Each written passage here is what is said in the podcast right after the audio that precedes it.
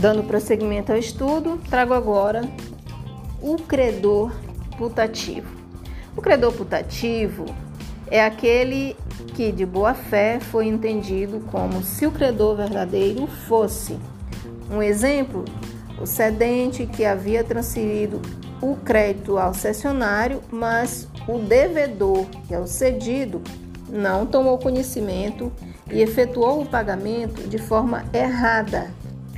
Portanto, tal pagamento é válido, ainda que seja provado posteriormente que quem recebeu não era o credor, amparado no artigo 309 do Código Civil. Existe então três formas de pagamento, né? O pagamento direto, conforme já estudamos anteriormente, que é aquele em que o devedor entrega ao credor o objeto conforme foi acordado entre as partes, ou seja, entrega a coisa certa.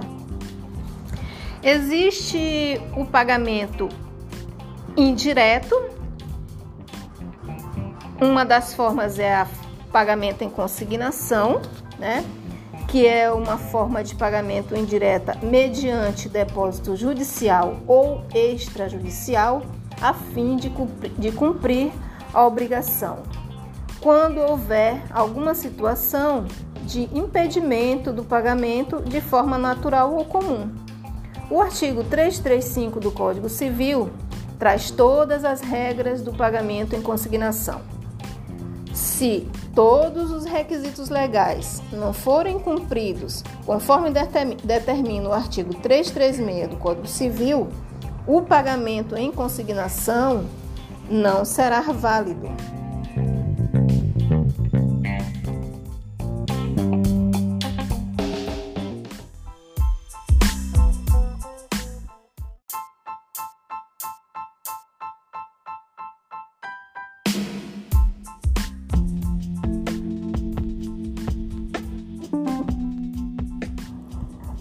Continuando o estudo, falarei da imputação de pagamento, que é outra forma de pagamento indireto.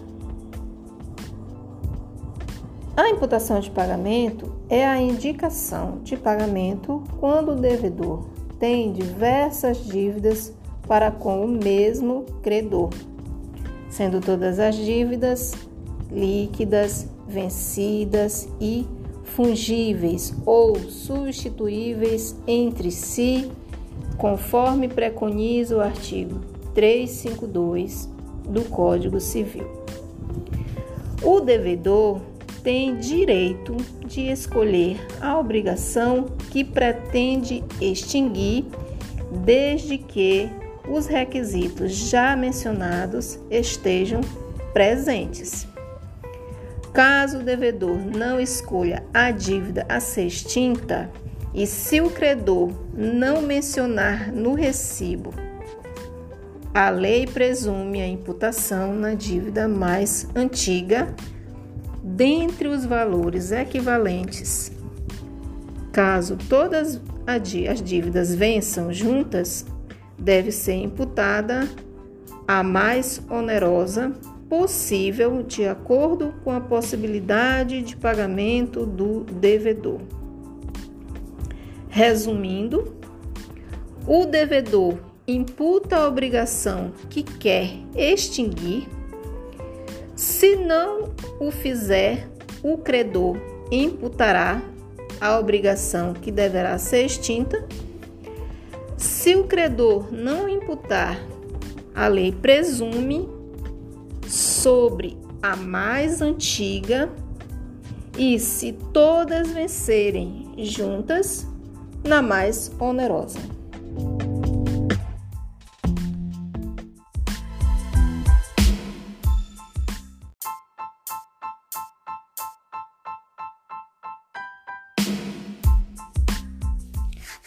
Falarei agora sobre a dação em pagamento. A dação em pagamento é outra forma de pagamento indireto na qual deve existir um acordo entre o devedor e o credor, pois o credor não é obrigado a aceitar o cumprimento da obrigação de forma diferente daquilo que lhe é devido, conforme artigo 313 do Código Civil. A dação somente ocorre quando o credor aceita espontaneamente receber coisa diversa do que foi acordado. A dação ocorre em ato único. Agora falarei da novação. Novação significa nova ação, um ato novo. A novação acontece em duas etapas. Na primeira etapa ocorre a extinção da obrigação inicial e na segunda etapa ocorre a criação de nova obrigação. Nesse momento ocorre o animus novandi, que quer dizer vontade de inovar. A inovação pode ser subjetiva passiva, subjetiva ativa e objetiva. A subjetiva passiva é aquela em que pode ter um novo sujeito passivo, ou seja, um novo devedor. A subjetiva ativa é aquela em que pode ter um novo sujeito ativo, ou seja, um novo credor. Na objetiva, é aquela que extingue uma obrigação e nasce nova obrigação com objeto. Exemplo: na extinção de uma obrigação em dinheiro, nasce pode nascer uma nova obrigação para cumprimento através da entrega de uma moto